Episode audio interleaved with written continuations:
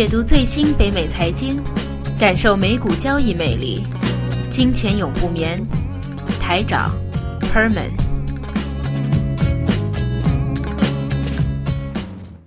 好，呃，来到我们呃金钱永不眠节目，那这一期我们要说说关于啊最近这两周比较热的一个话题啊，就是我们呃华人首富。啊，刚才我第一节是说了是曾经的首富，但其实我又想了一下，其实他应该是，呃，过去这十年的首首富。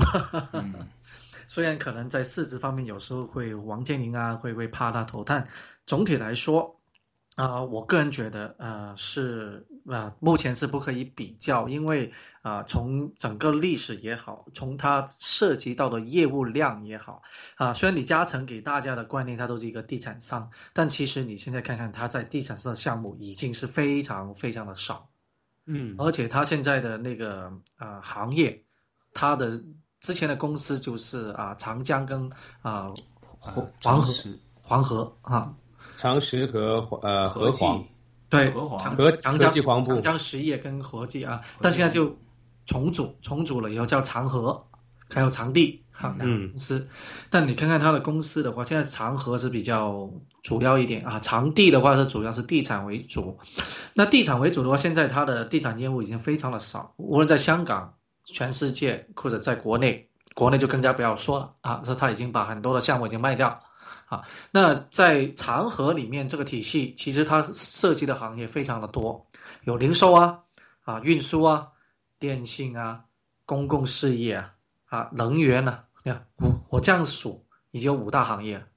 嗯，是非常的，我们叫分散的投资，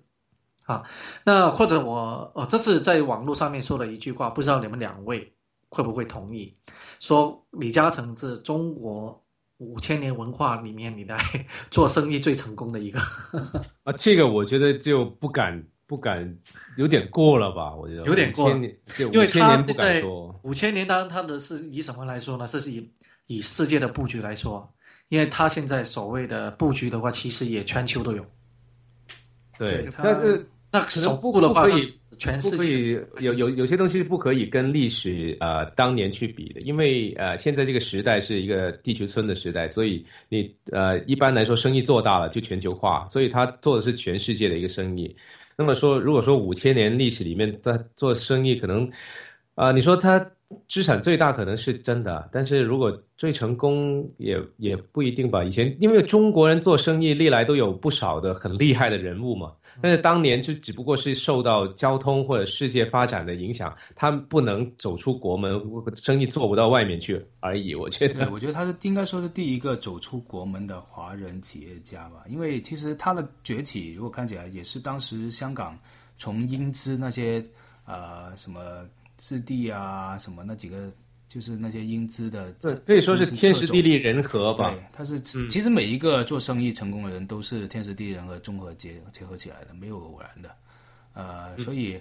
嗯，李嘉诚也是当时英资撤走的时候，中资企业崛起的时候，他当时赚了第一桶金，在香港的地产方面赚第一桶金。后来进入了，后来他最大的，其实他最大的成功是在，的确也是在欧洲，他并不是在中国，也并不是在香港。但香港这个我觉得要就就跟大家科普一下，因为很多人就都还是觉得香港啊整天骂的什么地产霸权还是李嘉诚在主导，其实老早就已经不是了。对，其实李嘉诚早最最成功的一个赚的钱最多的，他他当然有一个业务最成功最大一个业务，电信啊，不是是港口业务，这是他的基本，对，这是他的基本是长河，就是长河的基本，呃，长江的基本，长江实业这样做很多港口。但是和记黄埔后来在英国做那个 Orange 嘛，橙，Orange，后来那公司主要是，他就通过一个收购了一个小公司之后，把这公司就占了呃英国的很大部分的一个 market share 之后，后来被德国的一个电讯公司收购了。那公司不光是给了，不光是说给了李嘉诚的钱，而且还给了那个德国公司本身的一些呃股票，就股份也很大一部分，十几二十给了他，所以他那一下。就是空手太白狼，一下赚了一千多个亿了，嗯哎，就其实从这个案例来说呢，大家其实也可以看到李嘉诚、李嘉诚做生意的一些呃眼光和手法，操作很厉害。他他最近呃面对大家对他的这个不是大家了，有有一部分人对他的这个指责，说他卖出中国的资产，逃离啊逃离中国这样子。他的其中一个回应，他就说生意是这样做的，我的生意哲学是这样的，就是。反正呃，他看到有利可图或者有好的资产，他会买进。但是呃，当已经产生了他觉得足够的利润以后，他会卖出。其实就刚你说他当年买 Orange 的那个那个那个操作，其实也是这个差不多这个操作了。对啊，他一买一卖就已经赚赚很多。对，他是会做一个买一买一卖的，他不会像巴菲特那样就 hold 住一整年，因为他也不熟那个地方。巴菲特做来做去都是美国的企业，因为他很熟啊，他就 hold 住的都是美国企业。但啊，李嘉诚是全球投资的啊，美国比较少，对，基本上除了一个英国、欧洲，Facebook，嗯，知道他当年是买了 Facebook，对他后来因为要做很多高新呃创新的产业，对他投资美国去创新的。但别的话，实业来说，港口他买了很多个港口啊。当刚刚开始香港的港口他就已经做做很多，然后在欧洲的港口，日本其实在中国也不错，也不少，当当时也不少，在中国，特别在深圳。其实当时，当时他在北京，他其实曾经是想大规模的做中国房地产，但是他第一个最大大项目就受挫了嘛，当年的东方广场嘛，是吧？对，所以那个呃受挫之后还有很多政治波及了很多政治的原因，所以他后来一直在中国其实是属于一个不是一个其实没有想象中那么受欢迎的一个人物，所以他才后来还会去做呃教育啊，还会做这么多，开了个大学啊，就稍稍挽回去自己的一些。就在国内的一些形象，但其实并没有特别受的呃关注，而且而且你说你们那篇文章说很多东西都是嗯，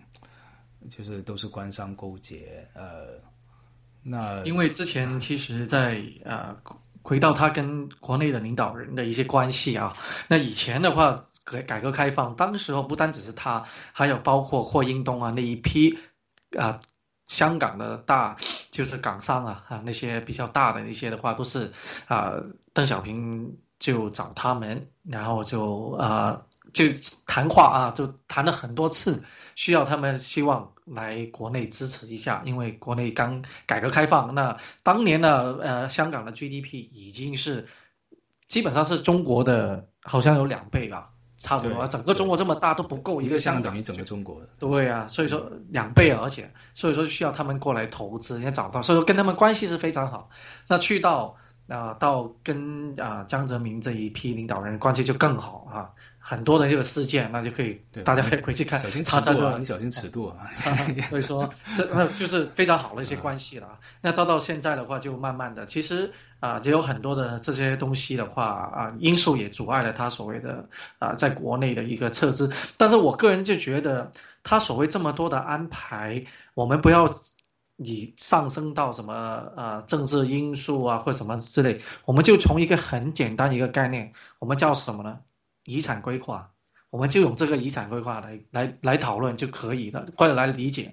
等于你一个有啊一个家庭是比较有啊相对富裕有一些资产的人，当他接近差不多退休以后，而且慢慢的年老了，也知道啊开始要接近到就是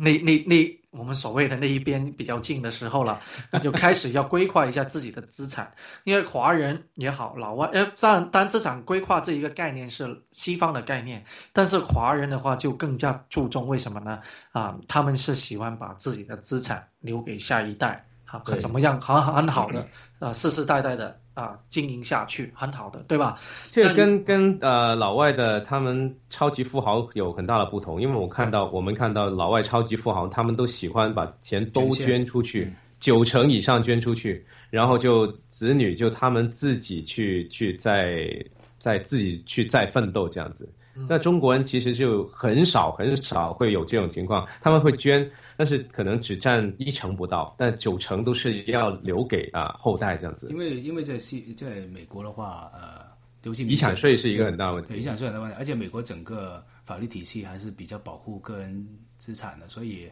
呃，就是说，如果你给了孩子的话，还是而且哪怕是不是给他控制着，你给到一个 fund 里面，或给到一个 trust 里面，一个信托里面，他还是会很很受保护。所以我们就从遗产规划这个这个角度啊，因为李嘉诚是潮州人啊，那潮州人的话是更加的爱啊，就比较啊特别的爱孩子嘛，对，而且是帮一些孩子都规划的好。对对对对，那所以说他其实我们不要就想的比较简单了。那那他现在说无论撤资也好，改他的公司的那个啊那个注册地啊什么都好，其实他就是一个做一个以后过生以后就是一个规划，怎么样好好的自己的生意让两个孩子接手，而且还还有一点，我们以前不是讲过嘛？对，以前我们不是讲过，其实现在的和黄啊，现在的和就是长和。长正家更真正的掌门人是呃大儿子嘛，嗯。对对对对，Richard 嘛，对，呃，所以的话，其实因为他也是西方教育出来的，他也是比较李泽钜啊，嗯，对，他是美国哈佛的，好像是，对，所以他是喜欢就投资到欧洲去，而且他一直就已经布局在这方面做很多，而且这个人他因为以前是被绑架过的嘛，所以他是比较低调的，所以到目前为止，呃。顶在风头浪尖的，你可以都这李嘉诚都被骂，而且他也老 老人家好像也为儿子承受这一切啊。但其实我觉得后面做决定做决定的是他，应该是 Richard 对，因为他这么老了，其实很多时候他不会再去做这些决定的。而且这个他们这个家族企业，但是哦，他是有这么大，他其实有一个得力助手的啊，他有个得力助手的啊，那个名字忘记了啊。其实他有一个经常为他业欧洲的业务都是他来打球的，对。还有 Husky 那个也不是他帮他处理那一个人，对，但但是那批人说真的也已经年纪不小了，都不小，而且都是退休年纪了，应该要享清福的时候。而且他这个企业变成这么大一个上市企业，他其实已经肯定是变成集体管理的了，不可能还是以前像李嘉诚那样一言堂或者怎么样，他肯定是集体管理人，集体管理都集体做的决策，所以只不过李嘉诚还是个形象代言人，所以大家还是会这样是说他。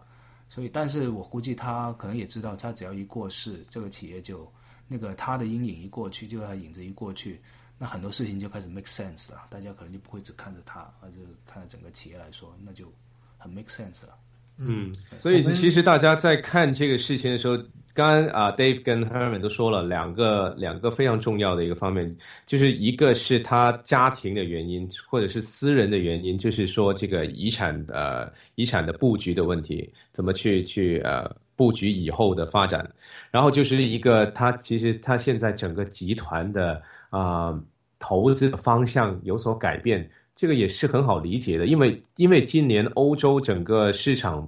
都不是太理想。很多资产价格都啊出现了低估的情况，他们作为一个上市的公司，看中了这种这种机会去低价收收购一些优良的资产，其实也是很好理解的一个事情，我觉得。嗯，而且他在投资业务的话，除了刚才我们说的有一大块在那个电信啊，还有一些高科技行业以外，他大部分的投资都是很稳定的，有稳定的收收益的啊，比如说零售行业。啊，零售行业像以前百家啊、啊 Watsons 啊、啊这些的话，在欧洲的话也有很多的这些零售，也是非常好的一个稳定的一个资金来源，就是一个我们说的现金流。那还有港口也是，那现在他投资。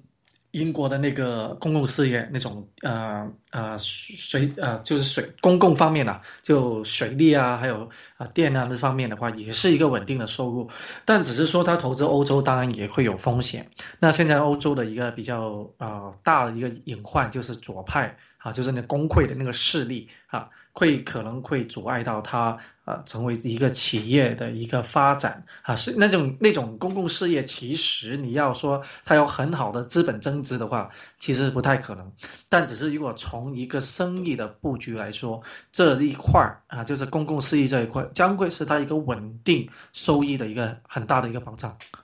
嗯，呃，其实我们看一下这这一次的事件的一个时间表吧。九月八号呢，李嘉诚旗下的长江呃长江基建集团宣宣布计划以一百一十六亿美元的换股形式合并旗下公共事业公司电能实业。合并以后呢，这个电能实业将会退市。然后隔了可能就啊四天左右吧，九月九月十二号，有一个叫瞭望智库就刊发了呃题为“别让李嘉诚跑了”的这样这样一篇文章，然后就突然一下子引起了。啊，网上可能说是很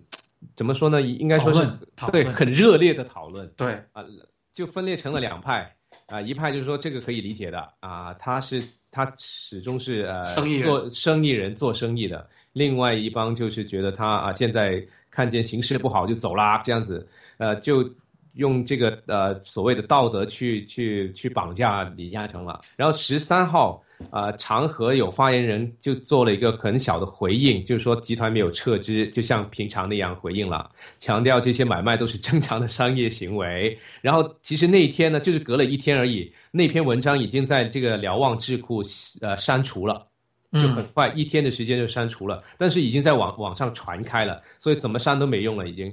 然后呢，嗯。九月十六号呢，国家发改委的主任啊，连伟良呢也发呃也做了一个回应，就是说啊，说了一些大方面的东西，其实也没怎么针对这个李嘉诚说的。然后到了九月二十一号，这个也有也是一个比较有趣的时间点，就是人们日人民日报，他呃他人民日报评论的这样一个微信的公众号呢，发表了一篇文章。呃，题为就是“斯人已去，不必挽呃不必挽留”这样一篇文章，就是说呃这个资本的本性就是逐利而动，然后就是他大概意思就是说他已经走了，大家就别再挽留而已。这其实也是呃暗示了，就是呃李嘉诚是一个呃资本的商人，就大家别别去做再做什么这些讨论啦，没什么意思了，他已经走了这样一个意思。然后终于到了九月二十九号，就几天前。这真正是李嘉诚本人做了一个公开的表态，就出了一份呃三页纸的声明作为回应，啊，所以就有了我们今天就说一下这件事的一个来源。对，其实所有东西来自那个什么叫瞭望智库，如果他不是写篇文章，我不知道有这个东西的存在的。啊，其实他的呃去年其实也有了，你忘记去年其实他就接受了一个传媒的专访，那个唯一一个南方的南方南方哈南方。对，之前其实是一直是香港的媒体说他撤离香港，大陆其实是没有什么人去去说他的，就一直到今年，就是这个瞭望智库出了一篇这样的文章，就说李嘉诚在卖大陆的资产，在向卖中国大陆的资产，所以就结果又掀起了大陆人又觉得可能李嘉诚要跑了这样子。但是那篇文章写的那个，就是啊，可能迎合某部某部分人的那个偏好吧，但是很。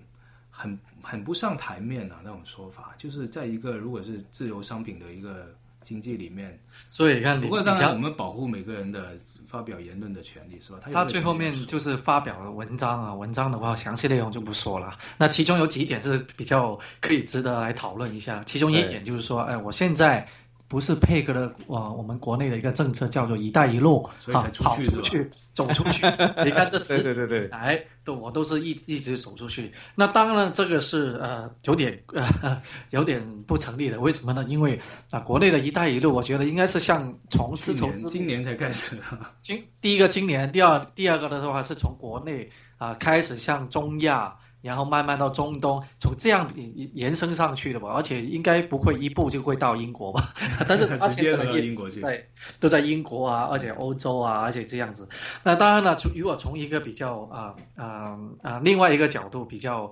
呃不是很正规的角度来想考虑一下的话，那他确实也蛮配合这个走出去的这一个一个呃呃说法。为什么呢？如果一个中资的。又一个中资背景啊，这个机构你到欧洲收购东西，你觉得人家有该有那个戒心吗？那肯定很强啊！你看那个华为一直想要进入美国市场，都很难进得去啊。还有很多的其他企业你要进去啊，其他欧洲啊、北美啊一些地方，因为你的中方的背景，你都很难的去走着进去，对吧？但如果作为这一个李嘉诚的话，这一个本来跟国内的关系就越来越淡。而且跟欧洲的关系一向都非常好，而且做生意都大部分的资产都是在海外的话，那如果以这一个背景的公司再去在欧洲也好，全球其他地方再去去买东西，再去跟其他谈合作的话，是不是容易很多？嗯，所以说从这个角度来想的话，哎，他也说的对了。其实他他这篇回应呢，其实也也是很很艺术的，就是就是说他他。偷换了一些概念，就是然后偷换概念，对，然后就啊，看上去是冠冕堂皇的做了一个回应，这样子吧。他其实他其实也不想太太理这些人的，只不只不过是呃迫于无奈也要回应一下而已。我觉得真的是很，我们叫啊算到很近啊，就是那个数字啊，就所有的利益化是最大量的。呃，一个有一个亲呃比较旁边身边的一个例子啊，一个例子的话就是我认识一个人，他们家在香港是买了他们当年的一些物业，就是一个开一些楼房吧，就是我们所谓的房子吧。那他们在开发的时候的话，打个比方就说了啊，那个停车位是我们将不会以销售的形式，那所有的住户你都可以租租他的这个呃这个车位，那这样子的话，他的那个啊。那个楼盘的那个竞争力要比其他楼盘要大，为什么呢？因为香港都知道了，地是很少的，停车位是很难得的，很多的发展商、地产商都是要变卖他的那个车位的啊，不能够租。但是他推出的很多楼盘一开始都说我们都不卖的啊，全部是可以以租的形式的。好，那这那当然就很受欢迎了，大家就买，而且是李嘉诚的楼盘，那大家都去买。那买了以后，过了十年以后就话，出现了问题，然后就他。我们现在不住了，全部要卖了，啊，那这样子就十年了，你知道那个车位可以涨多少多少的倍，啊，所以说他就在这方面，他在其实，在很多啊香港人，特别是买了他的那个楼盘的那些人的口碑是很差的，对，很差，说他是那其实所谓差是因为从商业的利益来角度来说，这个很难说了嘛，对，说他是吸血鬼榨到最后一分钱嘛，对。对，所以说之前在九十年代有一个说法，说香港的，呃，每赚一块钱里面都是有李嘉诚的成分，这个是真的。因为当年你在他在香港啊，你看什么都有啊，地产啊，啊那个公共事业，因为港港灯是他就港香港那个那个电电灯是他，港口也是他的，零售也是他，基本上所有丰泽啊，那都是他的。对对啊，所以说你就还有屈臣氏。超市也是他的，百百家也是也是他的，对对的，对，所有的都是都是他的，所以说就。但是唯一一个这一个事件的话，我们还是回到刚才我们提到，就是一个遗产规划，就这么简单，怎么去安排好，让他们两个儿子啊，要慢慢的啊，把这个业务啊，或者把他们李家这一个的业务的话，就啊，能够啊，好好的延续下去，不要说富不过三代这样子。那今天差不多，或者有什么补充关于李嘉诚的？啊，我其实我补充一点，就是其实呃，很多时候这个是一个市场的问题，经济的问题，啊，不要大家其实不要老是用一些呃个人的道德观念去去做一些呃